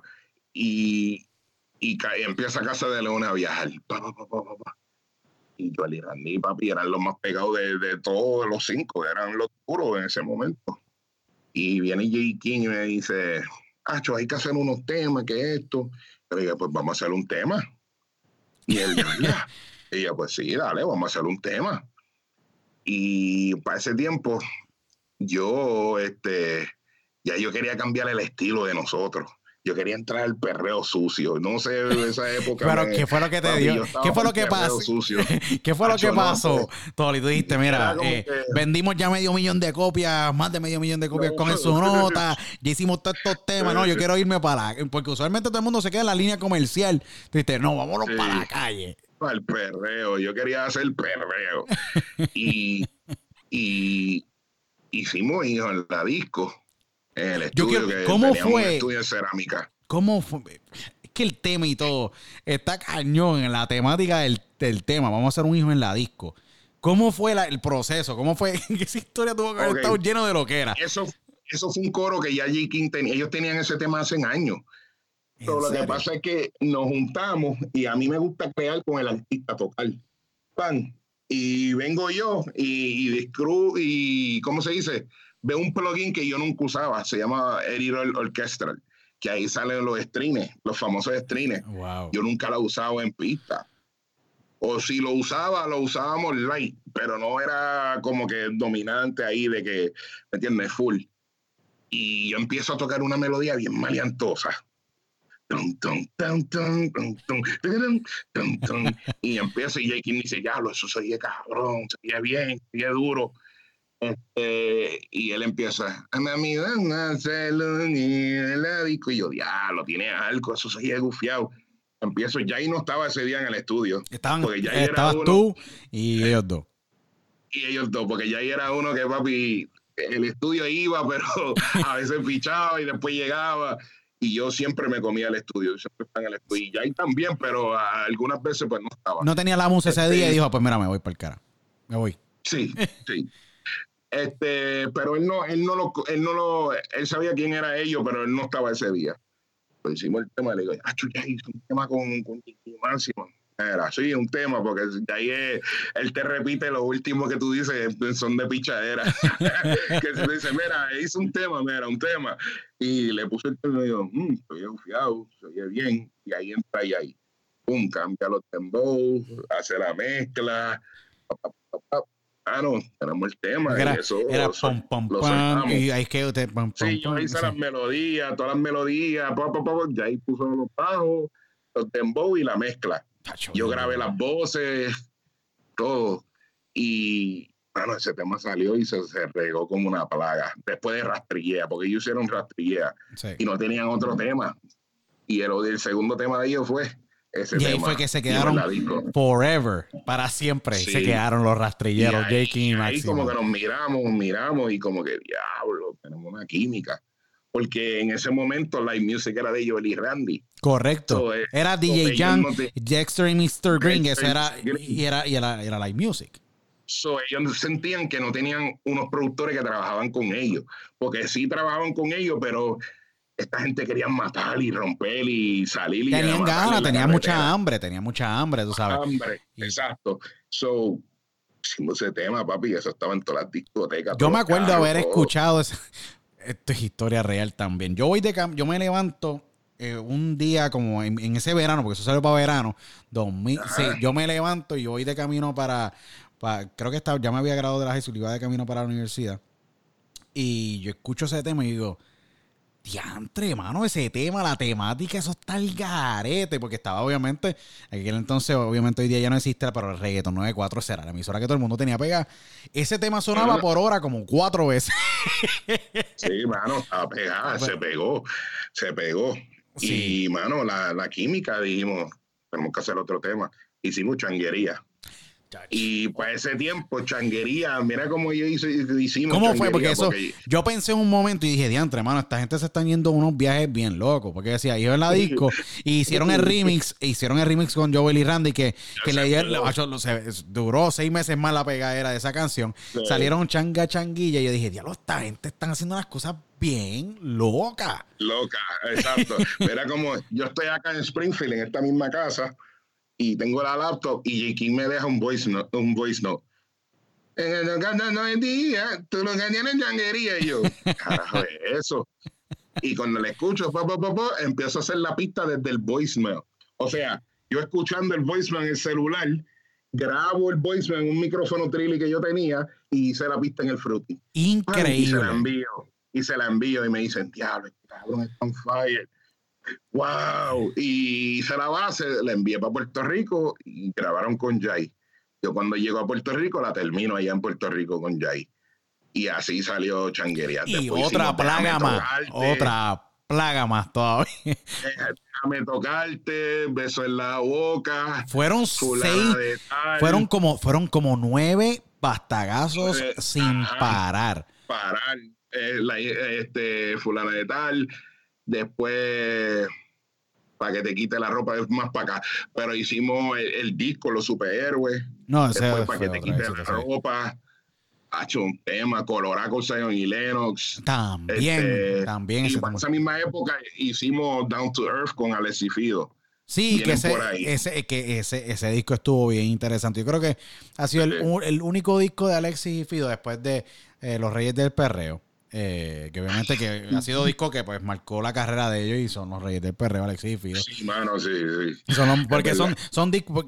Y yo, le, yo lo que le digo a ustedes es que ustedes no se estaban dando cuenta que ustedes estaban escribiendo historia. Es verdad. Es que lo que pasa, bueno, que nosotros somos bien, yo soy bien humilde, y ahí también. Al, no, al igual que tú, yo creo que todo el género estaban haciendo lo de ellos. Y cuando tú miras a ver para los libros, diablo, mano, nosotros hemos hecho un cojón de cosas. Eh, eh, eh, hay temas que se me olvida que hemos producido. Y yo digo, wow. Pero en esa época, pues, esos temas, mano, esos temas. Después, ¿qué más? Ya ahí, ya ahí, ya ahí el género estaba, me imagino, ya. Ya me imagino que cuando hacen ustedes el proyecto con, con Don Omar, eso lo pues básicamente ya, ya dicen, ok, si Don trabajó con ellos, tenemos, tenemos que trabajar con ellos. El que tenía un poco de resistencia, o básicamente de resistencia, Sí, porque el respeto, Hacho, por más que tú haces, a veces. No, yo lo sé, no pero me imagino que ahí es que la industria dice, ok, estos muchachos saben trabajar. Don Sí. Omar hace un clásico como este. Luego entran a trabajar con los más sueltos. Hacen todos estos temas. Luego entran y hacen J.K. Maximan. Hacen no uno, no dos, no tres. Estamos hablando casi nueve temas exitosos con Ujú. difusión masiva en todo ese tiempo. Ujú. La química cambió, me imagino, en, en la manera en que ya, ya los artistas lo veían. Me, ah, mira, estos son ya editores. Estos son los que tienen este sonido. Ya es que te empiezan a buscar por ese sonido. ¿tú crees? Exacto, como que, como que ya llegó un momento, ya cuando no estábamos trabajando con los muchachos, las pistas que hacíamos ya empezaban con, ah, eso es King y Máxima. y yo sí, y nosotros somos, somos dos personas versátiles que podemos hacer cualquier estilo. So, ahí viene eso como que desde 2011 a 2013, como que ese, ese, ese viaje de que, ah, no, pero es J. King y Máxima, es J. King y Máxima. ¿Tú crees que eso los afectó? y no lo digo que los afectó, ¿tú crees que, y esto es una pregunta bien universal, ¿tú crees que a veces cuando un productor eh, trabaja mucho con un artista, eso no le impide, pero crea la percepción de que ya el sonido está muy identificado con este artista y es difícil sacarlo de esa mentalidad para poder hacer algo único con ese otro artista? Obligado. Me tomó hasta 2017 para que la gente dejara en ese viaje. ¿Me entiendes lo que te digo? para que dejaran de que, no, decirle esto, no, este es el estilo, no, mano, es música, ¿me entiendes? Sí, tenemos una química con ellos demasiado, porque lo que hacemos cuando nos juntamos son bombas. Pero esa es la química que tenemos con ellos, ese estilo de ese detalle, sí. ¿Sabes lo que te quiero decir? Sí, no, correcto. No todo el mundo le pega ese estilo. El, ellos son los duros en el, reggaetón arrastrado. Eso es, de, eso es de ellos. No hay, no hay mucha no hay dúo, no hay dúo, no hay dúo que domine mejor esa, esa área de poder eh, componer esos temas como ellos, es la verdad. Exacto temas maleantosos, lentos, reggaetones, eso es de J. King y Máximo. Entiende que si yo hago un tema, voy a hacer ese estilo con ellos porque sé que eso es una fórmula ganadora, porque se oye bien, porque somos los originales en eso. No, seguro. No es que no, ellos no pueden buscar a ningún otro tipo de, de, de, de, dúo productores para poder crear algo como lo que ustedes crearon. O sea, vamos a ser bien sinceros, no ha vuelto a ocurrir otro capítulo así similar en la carrera de ellos. No, bueno, y con mucho respeto, ustedes que han sacado, te, sacaron los superhéroes, tremendo, tremendo disco, sacaron eh, y cuando cuando es con DJ Blas y todo lo demás. sí, nosotros trabajamos en ese tema. En ese tema también, por eso que. Pero no ha sido lo mismo desde que pues ya y ya, tú sabes, no, no, no han hecho esos temas frecuentemente como los hicieron. Pero han pasado muchísimas cosas. Tú estuviste viajando el mundo luego de todos estos éxitos con Jay Álvarez, que le hiciste mirándonos. Le hiciste mirándonos 2012, un montón. 2012 entró con Jay Álvarez como DJ hasta el 2015 y hicimos mirándonos. Este, tu cuerpo pide fiesta, que es uno de los primeros dancers para esa época. Correcto. Y cuando antes de que la, la pelea de quién empezó dance y todo eso revolú. Este, Yo entiendo que estas peleas, básicamente, o estos debates, porque se le tienen que llamar debate. Sí, sí, un debate. son, Porque nosotros en Casa de León hicimos un dancer para los tal y eso fue 2007. Ah, no, seguro, seguro, ¿no? Y, y hermano, si vamos a hablar de dancehall aquí, hay un montón de otros temas. exacto. Y entró como DJ de J. Álvarez, hicimos siempre anda en la de ella, mirándonos, dándote calor, que es uno de mis temas favoritos de, siempre. Sí. Este, ¿cuál otro? Hicimos dos más. Sí. Ah, el de Chosen Few, con Jenny la Boy, el remix, que salió en el remix. Este, y ya, esos temas. Esos temas. Y viajo, pues me pongo a viajar cuatro años con Jay Álvarez, eh, DJ, y después ya me quité de DJ así. Te pregunto, en esos cuatro años, ¿continuaste con la misma disciplina que tenías, obviamente, de producir? Porque a veces he visto. No. no por eso, yo te lo iba a preguntar, porque ocurre. DJ Blast viajó mucho, mucho, mucho y dejó de producir. Porque es bien trabajoso. Por eso es que muchas veces, un ejemplo, ocurre. Yo me acuerdo haber visto bueno, en las primeras presentaciones que yo vi en vivo, vi al gran DJ Víctor Kila, Víctor Bambino. Saludos si estás viendo esta uh, entrevista. Eh, gran persona, una persona crucial en esta industria también. Obviamente fue DJ de Héctor y Tito, el primer, el primer dúo de, obviamente, sin ningún tipo de máquina de poder catapultarse a nivel internacional. Eh, y, y adicional ver a DJ Metro, a Assassin, a todos estos DJs que en algunos, sí, no, los monstruos, o sea, dos tipos que yo admiro y respeto muchísimo que en algún momento produjeron, pero no continuaron con su carrera como productores y se dedicaron a ser DJ. ¿Crees que a veces el balance de tú poder ser un DJ en vivo, porque es una obligación brutal, tú estás montándote en un avión, tú llegando a tal sitio, luego presentándote, montando en otro avión por la mañana para ir para otro sitio y tener esas mismas ganas y esa musa para producir, ¿se pierde en un momento porque estás trabajando muchísimo o es porque de verdad en cierta parte necesitas tú cogerte unas vacaciones mentales y a la misma vez creativas para poder venir con sonido nuevo como ha ocurrido ahora, porque vamos a ya mismo entrar al capítulo de ahora. Exacto, ese, esos cuatro años fueron buenos, hice bastante dinero, pero bueno, me arrepiento un poco porque descuidé mi negocio, me dejé caer. Entiendo. ahí tenía ganas de hacer música y yo estaba pendiente a los chavos, ver, quiero esto, tener el estudio, tengo que viajar, tengo que hacer esto. Y me descuidé, me descuidé, descuidé el negocio de nosotros y nos dejamos caer. Y fue mi culpa en ese, en ese momento, porque, bueno, me, me ciegué porque estaba viajando mucho y vi mucho dinero, ¿me entiendes? No, seguro, estaba trabajando mucho y... Estaba ciego, estaba ciego, estaba ciego y dejé mi, mi negocio. Y me arrepiento, pero todos los días porque si tú no tienes tu propio negocio, cuando el cantante decide, decide sacarte y tu negocio no está a flote, a flote, ¿entiendes? No está trabajando, no está Se te hace mucho más difícil recuperarte. ¿Entiendes? Correcto. Tienes que trabajar, tienes que trabajar y tener, ser un varón y tenerlos bien puestos porque las vacas flacas son malas, ¿me entiendes? Y tienes que ponerte a trabajar como es. Sí, no. Y es difícil, y es difícil. Creciste muchísimo en esos, en esos cuatro años, me imagino. Luego cuando ocurre esto, y me imagino que obviamente el dinero es algo bien esencial en la vida y, y yo le digo, eh, ¿sabes? Sí, hay un momento de capitalizar, hay que capitalizar, pero obviamente es un tremendo advice que le, que le está dando a todo el mundo. Pues todo va a toda, a toda industria. Nunca descuidar el negocio o la parte importante del negocio. Porque a la hora de la verdad, descuide tu negocio. Toli sí es DJ, pero Toli es un productor un arreglista, yo dije que yo no vuelvo, no vuelvo a ser DJ, porque no es nada mejor que tener tu propio negocio. trabajas para ti, no trabajas para otra persona, ¿me entiendes? Y si DJ son tus temas, tú como DJ, tú siendo la figura principal, que esa, Exacto. que esa es la meta. Pues estás ayudando, está ayudando a otra persona a, hacer su sueño, pero no está haciendo el tuyo. No está creciendo en lo que tú haces, ¿me entiendes? Es mejor crecer. Sí, aprendí mucho y agradezco la oportunidad, pero no, mano, eh, fue, fue un error, fue un error. ¿Crees que cuando, cuando termine ese capítulo con, con, con Jay Álvarez, eh, fue fuerte cuando te dan a ti la noticia? Sé que pues hay muchas cosas que ocurrieron, no vamos a entrar en detalle aquí porque somos, la línea de ah. diálogo es bien positiva y, no somos... positivo, positivo. Y te pregunto, ¿cómo fue que procesaste es decir, wow, este capítulo de cuatro años eh, termina, culmina aquí. Eh, tengo que volver a donde ya y, y, tener esa conversación.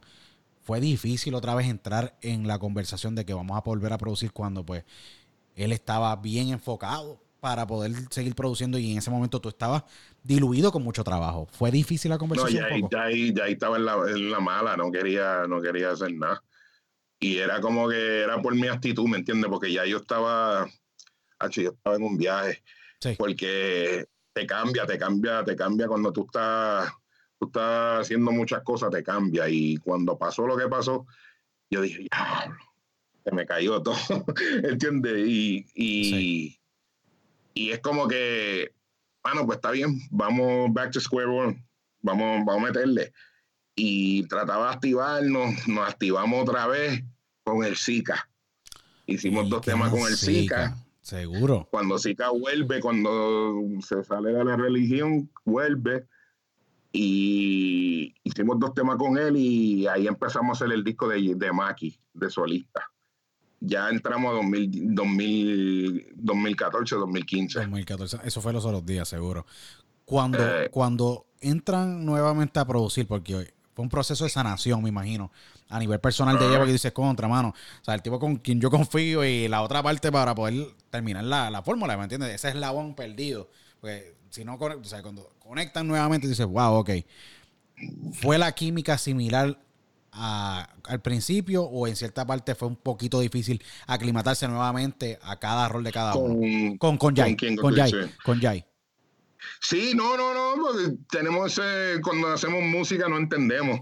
Y ya ya estaba cantando, ya ahí quería cantar otra vez. Y ya estaba sacando temas y ya ahí, como ya ahí paró de cantar tantos años, la voz la tiene como, como, como la tenía antes. Como nene. Exacto, estaba fresh.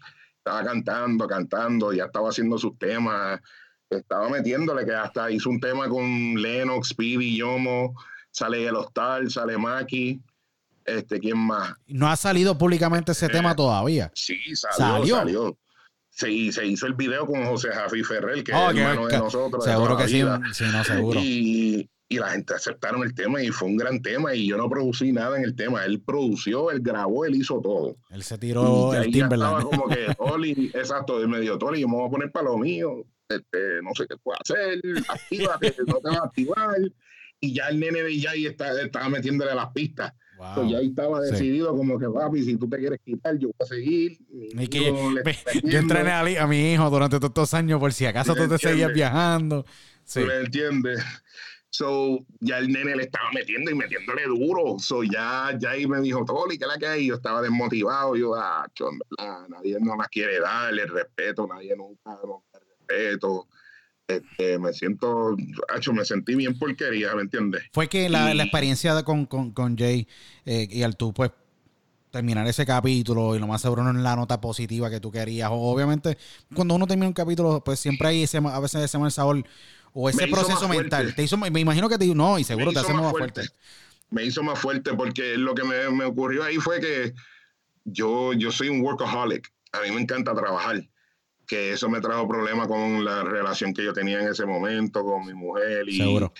y muchas cosas. Tú sabes que como es la industria de la música. Es bien difícil, es bien Este, cuesta arriba, mano, muy Súper sacrificada. Súper difícil. Súper Súper sacri- difícil. súper sacrificada. difícil. Yo me imagino que, pues, a, ni- y a nivel personal, y a estas son las partes que a veces a mí me gusta entrar, porque por, por- obviamente porque cuando tú cre- vas creciendo y obviamente entendiendo lo que ocurrió, que es para bien, porque a veces uno dice contra, esto es una Sí, situación no, horrible. fue bien, fue lo mejor que me pasó. Me imagino que, ¿cómo fue que saliste de ese estado mental? Porque todo es un estado mental a veces de no visualizar dónde vas a estar. ¿Cómo tú visualizaste para poder salir de ahí donde tú de verdad ibas a estar a- como estás ahora? Fue difícil, te tomó un poco de tiempo hasta que pues lograste esos dos temas con el Zika y tuviste a- allá y dijiste, ok, las cosas van dando otra vez nuevamente. Te dio ahí fue que entra la esperanza y entran otras cosas más. No, me- me- después de los temas de Zika me tuve que ir para Estados Unidos. Sí, Eso fue como con un boom, Puerto Rico, diablo, me voy de Puerto Rico. Porque, de- de- por, por- por qué volver otra vez? Como te lo digo, al, ese primer paso fue porque no querías estar alrededor de todo lo que habías estado por un par de años, o fue no, que. porque, porque en verdad, en verdad, uno, uno, La- ¿cómo te explico? La presión social de Puerto Rico también. Ah, ya, No, no, no, no, no fue eso. Fue que en verdad en ese momento, pues, el dinero no estaba, no- ya no estaba ganando. Correcto. So, ya no estoy ganando en mi negocio, ni estoy ganando como DJ. Sí, yo digo, ya, me tengo que ir para Estados Unidos, ¿me entiendes? Correcto. Me voy para Estados Unidos. Este, acá yo tengo un estudio en casa de mi familia. Pam, me vine para acá y como dice mi hermano, para el gym, meterle al estudio, hacer pistas. Y a, y a pistas, y a liberar pistas, creativamente pistas. todo lo que tenía guardado en, esa, en, en el Exacto, activarme, hacer pista. O Como dice mi hermano, sometimes you gotta go to the beginning, donde empezaste, para buscarle ese hambre otra vez, para, para volver y, y, y matar, ¿entiendes? Seguro. So, eso, eso mismo fue lo que me pasó, Sí. de que fue una experiencia de que tenía que volver para donde, de donde yo soy, por esa motivación y decir, hermano, yo quiero salir de aquí otra vez. ¿Entiendes lo que te digo? No, y, y es bien interesante ese proceso mental porque muchas veces no nos damos cuenta de que yendo a ese primer paso o ese primer lugar donde pues salieron todos los sueños, es lo que a veces nos da la fuerza psicológica y positiva, mental, emocional, para volver a decir, ¿sabes qué? Yo salí de aquí, yo tengo que buscar otra vez más sueños y, y crear más. Y, No, papi, en, en esta casa yo hice todos los, casi todos los éxitos y fueron en esta casa, no fueron en Puerto Rico. So, esto fue como que volviendo a donde yo hice éxito, ¿me entiendes lo que te digo? correcto. Que me ayudó, me ayudó. Correcto. No, te pregunto, luego de estos dos temas, luego que estás en Massachusetts nuevamente, se podría decir buscando ese lado creativo para poder descargar toda esa rabia de la vida, porque eso ocurre. Y a veces, y tú lo Sí. estás canalizando con música, que es la mejor manera de canalizarlo. ¿Cuándo es que entra? Estamos, hablando de 2004, 2015, 2016, que haces el disco con Maki. Ese Mm. disco, me imagino, fue bien sanador para ti, porque trabajas con un miembro de tu familia y creativamente estás contribuyendo con Jai en este proyecto. Y ¿Cómo fue la dinámica? ¿Te sentiste mucho Fue mejor, sa- mucho más, más tranquilo tras produciendo con, con, con, con Maki y creando? fue ajá, fue sano porque estoy creando con Jay otra vez sobre sobre todo fue crear con mi primo otra vez con Jay ¿entiendes? mi primo hermano y Jay ya tenía un par de pistas ya hechas y me dijo mira faltan dos o tres ritmos y yo monté últimos dos ritmos pero Jay tenía las cosas hechas porque ya estaba motivado tenía, estaba motivado Jay otra vez So, Jay lo que estaba sacando en el Fruity era fuego. Y yo, diablo, Jay le está metiendo otra vez. Y yo, diablo, estoy slacking, como dicen acá afuera. You're slacking off. Slacking. Y pan, hicimos el disco. Hice el perreo con Jay. El tema de Maki con... Hicimos el de Tego Calderón. El de Sidney Lennox. El de... De Álvarez, Ñengo y Maki. Eso es un y, temazo. Y dos temas más. Esos son solo temazos. piensa. Esos son temazos. Solo piensa. O sea, ese line-up está envidiable en cualquier producción. Sí, hermano. Hicimos esos temas y es como que me sentí como que, diablo, otra vez, man. Gracias, Dios. Sí. Y. Ese disco no ha salido todavía, ¿verdad? Ese disco todavía. Sí, Sí, no, salió. salió. salió, El maquiavélico. El maquio, no, Salió. ah, no, sí, no, seguro, el maquiavélico, seguro. Sí, salió. Y hicieron video en la de San Hileno. De yo, yo quiero bailar contigo. Esa Ah, no, que seguro. Javi Ferrer. José Javi Ferrer hizo el video. No seguro que ese es el, Y- el hermano de ustedes. Seguro. Mano, sí, de, de toda la vida, desde acá de Springfield. Y, mano, en ese proceso hice un par de bases acá. Y una de las bases que hice fue, este, síguelo bailando. Y ese es, es el capítulo que muchos quieren eh, que, Saber, a saber y quieren, quieren conocer. Porque hace Maqui- el maquiavélico, también un disco, eh, de, el primer disco de Maki como solista.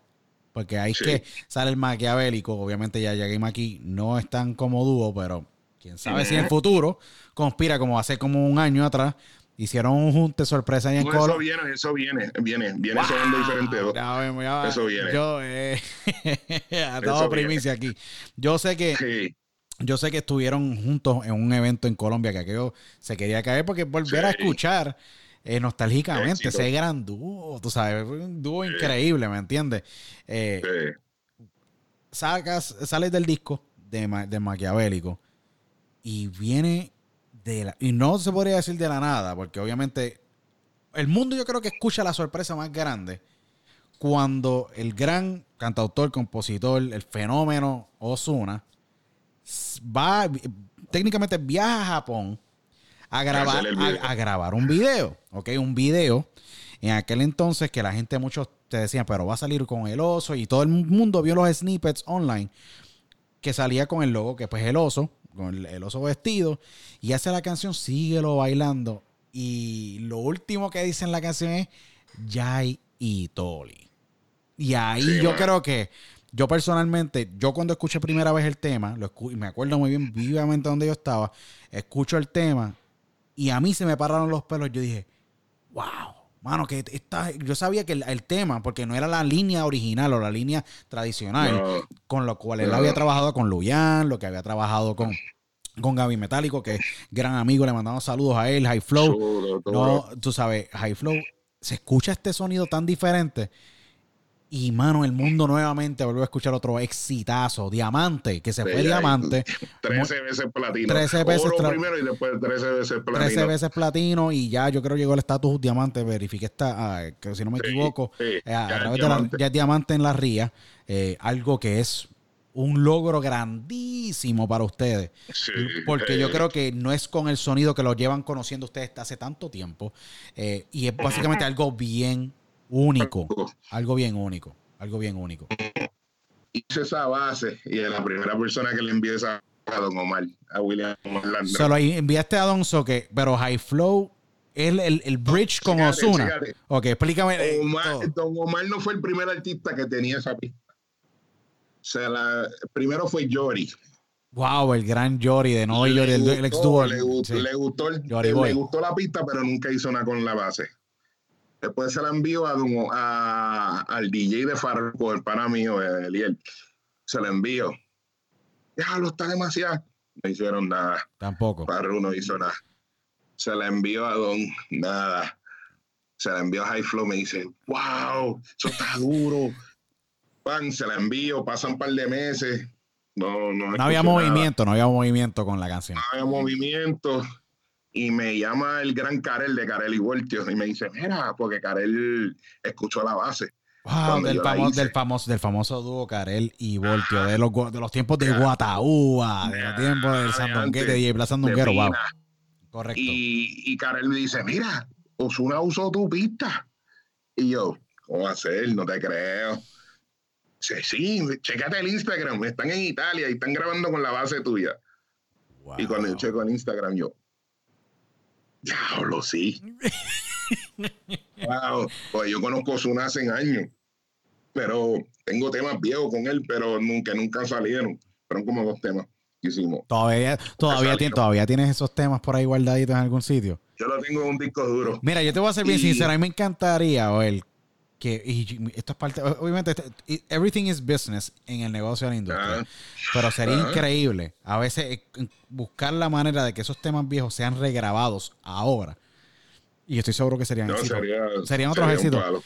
Wow, so que están ellos en Italia grabando con tu base, tú te das por sorpresa eh, y recibes la llamada de tu gran amigo tuyo, Karel, eh, del ex de Karel y Voltio. ¿Y qué te pasó por la mente después de que pasa por, pasa por las manos de Don, pasa por las manos de Eliel, pasa por las manos de, de, la crema de la crema, técnicamente, de Yoriboy a Osuna, decir, sí, voy a grabar. Es que yo, yo sabía que era algo fresco, porque era algo como que los tonos, como empieza la pista. Tú sabes cuando una pista es ganadora por, el primer segundo, dos segundos que. Yo escuché esa canción, definitivamente yo dije, esto es bien diferente. Y después, como yo escuché el producto final, no escuché obviamente la creación, pero cuando empiezan cantando que dice, na, na, na, na, yo dije, diablo, hay algo bien cañón. y después empieza el groove, porque te lleva un viaje bien brutal. Y el. Es world music, música para el mundo, no es para, Puerto Rico nada más, es para el mundo completo. So, como le decimos High Flow y yo, Wakanda Style. y, Wakanda Style. y, como te digo, este, bueno, me envían las voces, termino la pista, se la envío a Jay, Jay te pone los cortes, eh, lo que le falta, el sazón, la mezcla, y se la envía a High Flow, y High Flow la mezcla más, pum, y ¡pam! El tema fue uno de los, yo creo que más favoritos del disco. Y el, tema, un, tema que eh, yo vi, yo vi a los reportes de Spins, me gustaba siempre ver esto, los reportes de Spins, para que los que no saben, uno entra a un sistema que se llama MediaBase, uno ve los Spins. Y los ah. Spins por día eran de cientos de miles de Spins. O sea, era una cantidad increíble. Mm. Y, hasta el sol, y hasta el sol de hoy, si vamos a llevar, eh, eh, no, si estamos hablando, es todavía ese, ese tema es, un clásico. No, que si suena, estamos hablando de que... tiene que tocarlo en vivo obligado. tiene que tocarlo en vivo en su show. Mira, vamos a ponerlo aquí. Síguelo bailando tiene actualmente, un año desde que salió, 900 bueno, 904 millones de views. Eso es contabilizados hasta el día de hoy del video oficial. Si vamos a añadirle los 47 millones del audio, los 7 millones de otros videos creativos, y tengo la, la tabulación correcta aquí, serían 1.7 billones de veces que este tema ha sido escuchado. Y Era para allá así yo creo que es nuevamente como el mundo vuelve a saber de que ya están, ah, están, están, están en negocio. Your guys are back in business. We're back. Y, y mano, gracias a High Flow, que High Flow, gran, gran persona, me habló claro, me dijo, mano, ese es mi tema favorito, vamos a seguirle esta química. Pum, y yo, eh, años después, pum, le envío una base, empiezo a hacer otra base empezó un tum, tum, tum, tum, tum, tum, tum, Yo dije, diablo, este Osuna. Y es el tema de Coméntale con Akon. Oh, wow, seguro. Que ese otro tema que es súper, súper eh, ah. increíble. Que ahí fue que yo creo que es que se abre eh, esta relación tan fructífera que ha ocurrido eh, con el gran Osuna y ahora pues Yagi Toli obviamente gracias a, a Flow que técnicamente sirve como puente eh, y ese oído espectacular porque tiene un talento increíble donde pues ahora en un tema con nada más y nada menos que Akon Fiam, Akon, el ícono mundial. No, papi, Akon, Akon no iba para el tema. Fue High Flow que me dijo, papi, tú me vas a querer por toda la vida. Y yo, ¿qué pasó? No me digas. Me dice, papi, se va a montar Akon en el tema. Y yo, ¿qué? Hacho, no, te fuiste, Leo, Hacho. Y yo le digo, ya, de ahí ya estaba, viste, no estaba con nosotros, ya estaba en, la, estaba en la cárcel, ¿me entiendes? Correcto. Y, que lo esperamos con mucha ansia, de verdad, de verdad. Sí, no, no, obligado, saluda a mí, el primo, siempre. Y este,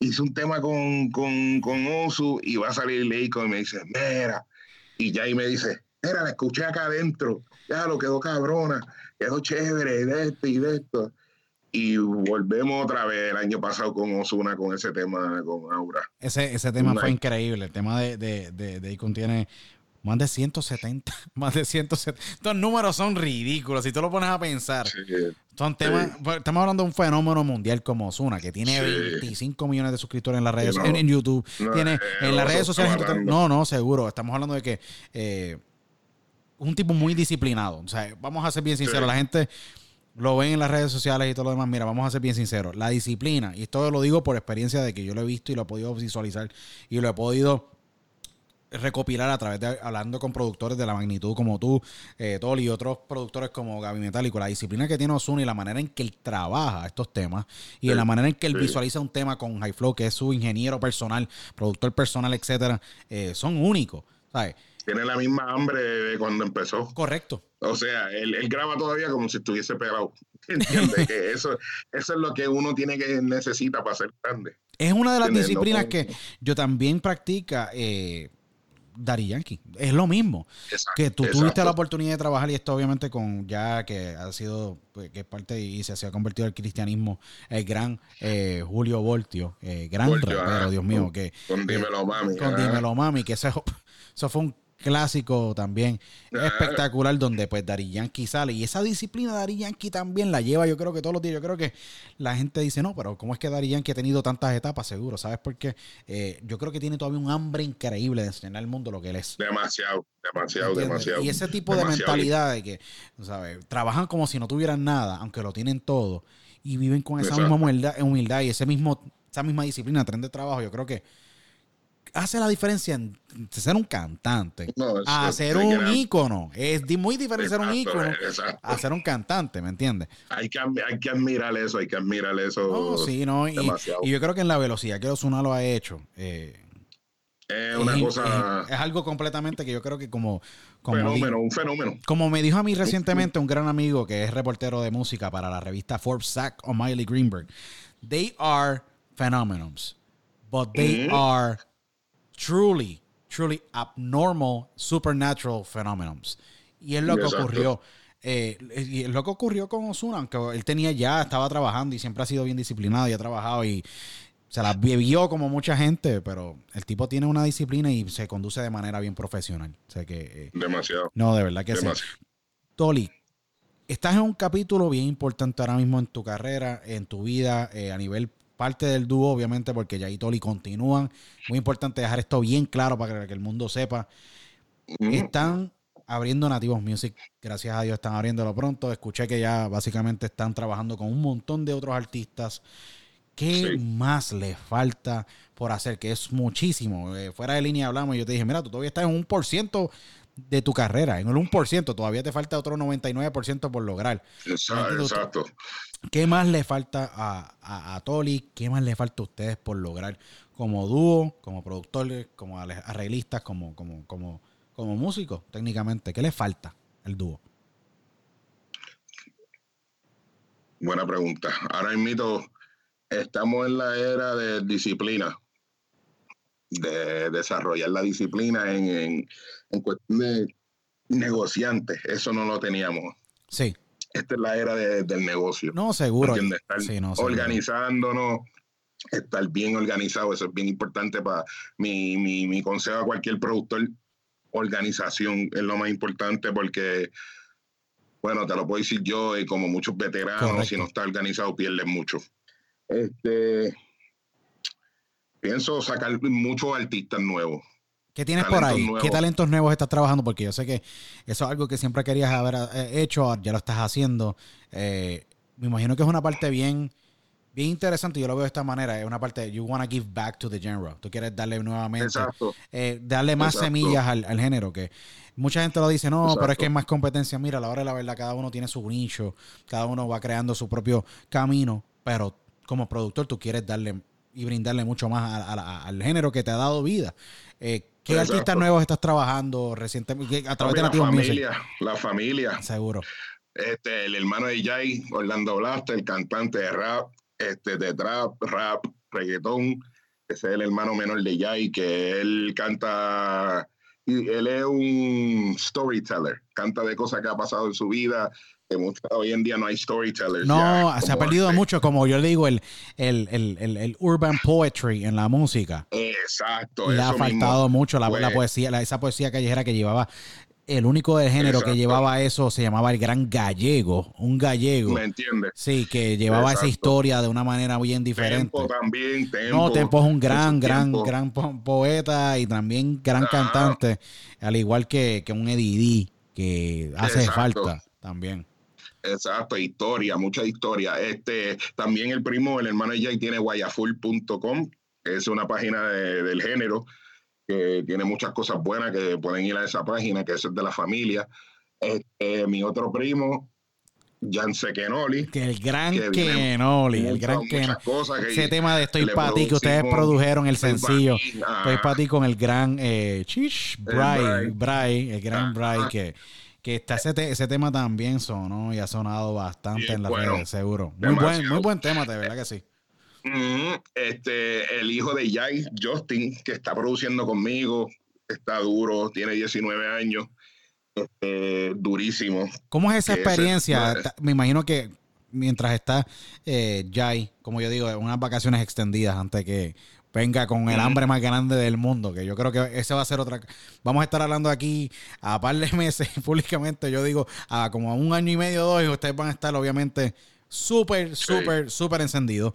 Eh, ¿Cómo es esa química? Me imagino que debe ser bien personal y el hijo de Jai trabajando con el que fue eh, y el que es el partner de su papá a nivel musical. Es estoy haciendo lo que ya hizo por mí a esa edad, ¿me entiendes? Pero con su hijo.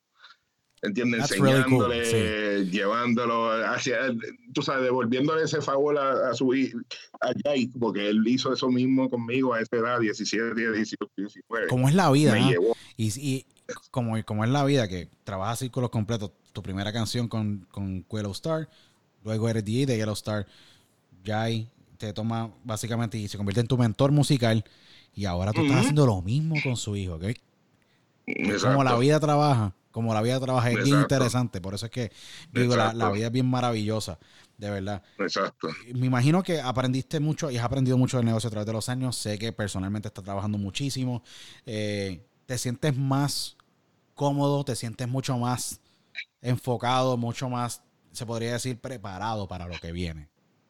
Sí, sí, ahora, bueno, ahora vuelvo a Puerto Rico ahora en una semana a comer, a comer la isla, hacer colaboraciones, trabajar con todos los artistas nuevos, este, mano, y meter mano. ¿Entiendes? Con esa misma hambre, que ya tengo la hambre, ya decidí que es tiempo, es hora de volver a Puerto Rico, porque la musa, la música, la musa que, que, que me da cuando estoy en Puerto Rico es otra. Y este, esperen mucha música, viene mucha música en camino, mucha, mucha música. Mucha música. Yo sé, que, yo sé que viene muchísima música de Nativos Music. ¿Qué, qué, ¿Con qué artista? ¿Cuál es el bucket list? Este ya han hecho muchísimos de los del bucket list que ustedes tenían anteriormente. Con la nueva cepa de artistas nuevos, ¿qué te gusta? ¿Con quién te gustaría trabajar de esta? No, hay muchísimos. Está, por ahí Kenori, está Liano, está Lunay, están todos estos nombres que han salido en estos pasados meses. Yo siento que cada tres meses sale un artista nuevo. Está Jay Wheeler por ahí ahora nuevo. Muchos respetos para él. Marvel Boy estuvo por ahí, está todavía dando candela. ¿Sabes?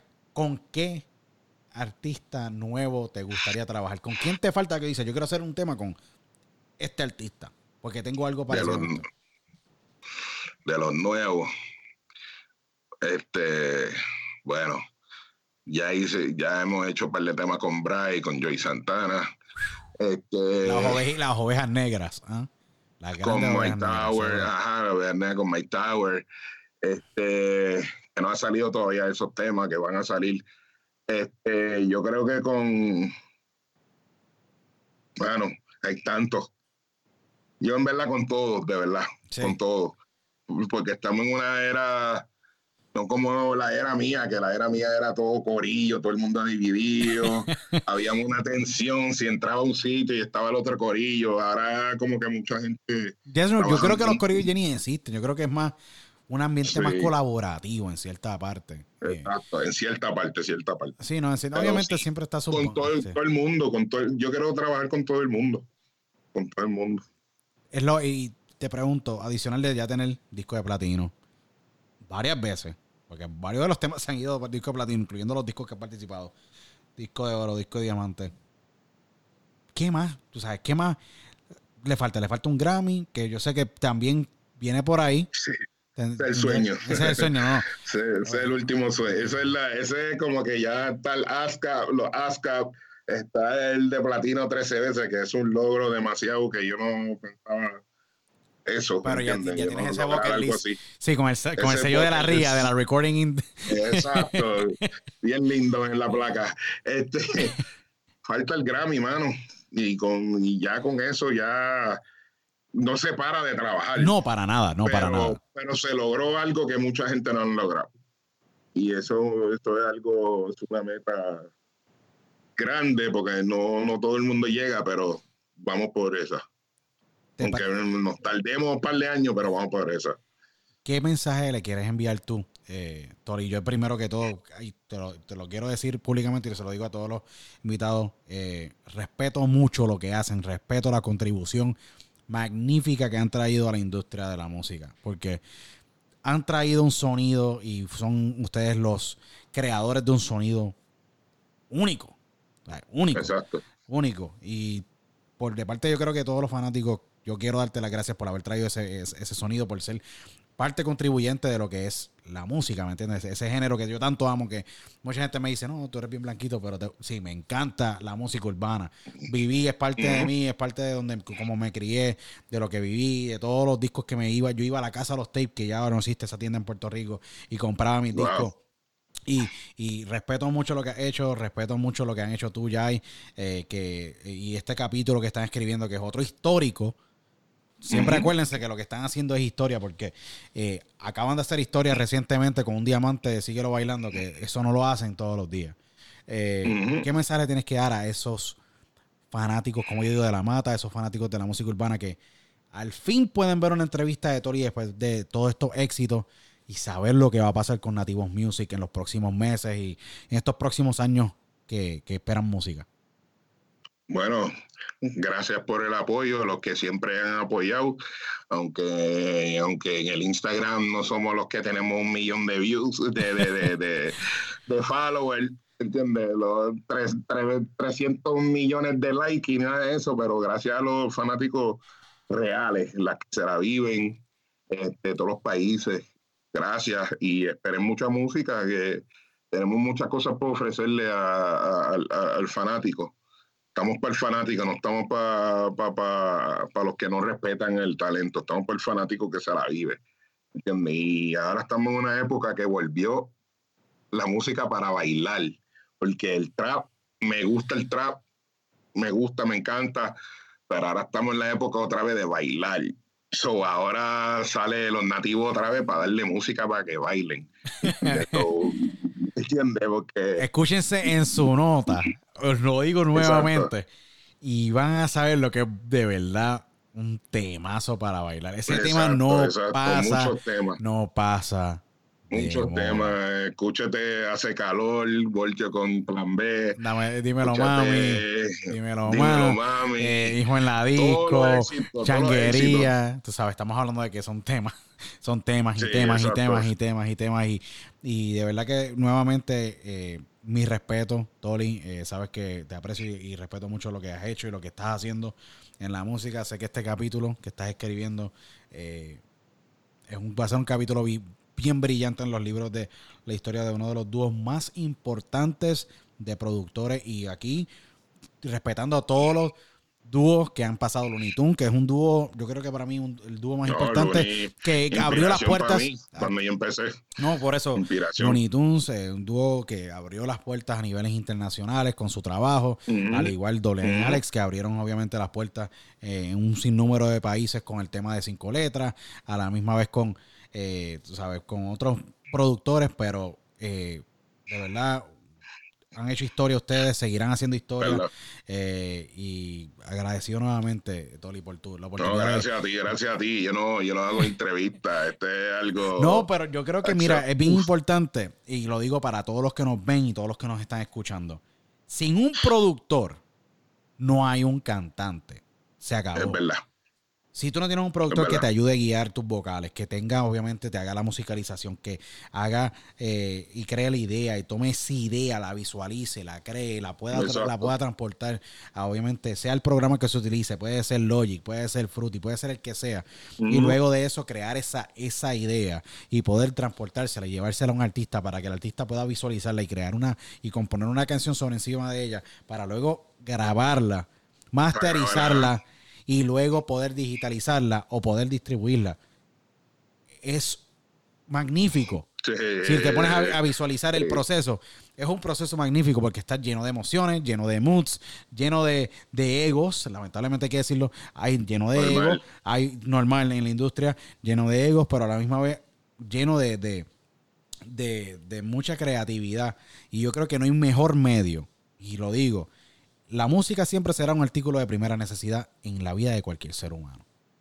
Exacto. Y yo creo que hay que respetar mucho eh, lo que hacen los artistas y siempre le exhorto a la gente, cero la piratería. Por más que ahora mismo eh, estén las plataformas digitales, consuman a través de streaming, paguen ese premium y esa prima que no es nada, ni representa nada comparado a lo que yo pagaba por el disco. Yo pagaba 15, 16 dólares por un disco. ¿Me entiendes? Yo también. Pues, y yo pago hoy día 10 dólares, ¿me entiendes? Por consumir música toda la que me dé la gana. mensualmente, eso que apoyen, apoyen a los artistas, consuman eh, la música de manera legal, porque ellos como tienen familias, nosotros la, también la tenemos, ellos tienen que también mantener a sus familias, así que respeten la música y apoyen a su artista y apoyen obviamente a lo nuevo que viene con, con Jay Toli eh, y Toli, agradecido nuevamente, de verdad. Gracias por aceptar esta entrevista. Gracias y tu público, gracias. No, gracias por aceptar la entrevista. Eh, le exhorto a todos que nos sigan a través de las redes sociales, Diálogo con Otero, sigan a Toli. Eh, ¿Dónde te pueden seguir? En Toli, en, en, en Toli arroba Toli Nativo en Instagram, Twitter, Toli Los Nativos. Sí. Este, Facebook, el fanpage de Nativo Music. Correcto. So Toli. Sigan a Toli en Instagram, a Toli Nativo. Puso un post espectacular estos pasados días, que yo creo que la mitad del género eh, le dio like y, todos tuvieron reacciones, así que eh, nuevamente sigan a Toli, apoyen y escuchen, van a escuchar mucha, mucha, mucha música de ellos. Eh, de lo que viene. Así que, eh, Tori, agradecidos por la oportunidad, gracias por tu tiempo, agradecemos a todos los que nos están viendo, nos están escuchando a través de podcast eh, y nos vemos en la próxima edición de Diálogo con Luis Otero. Hasta entonces, chao.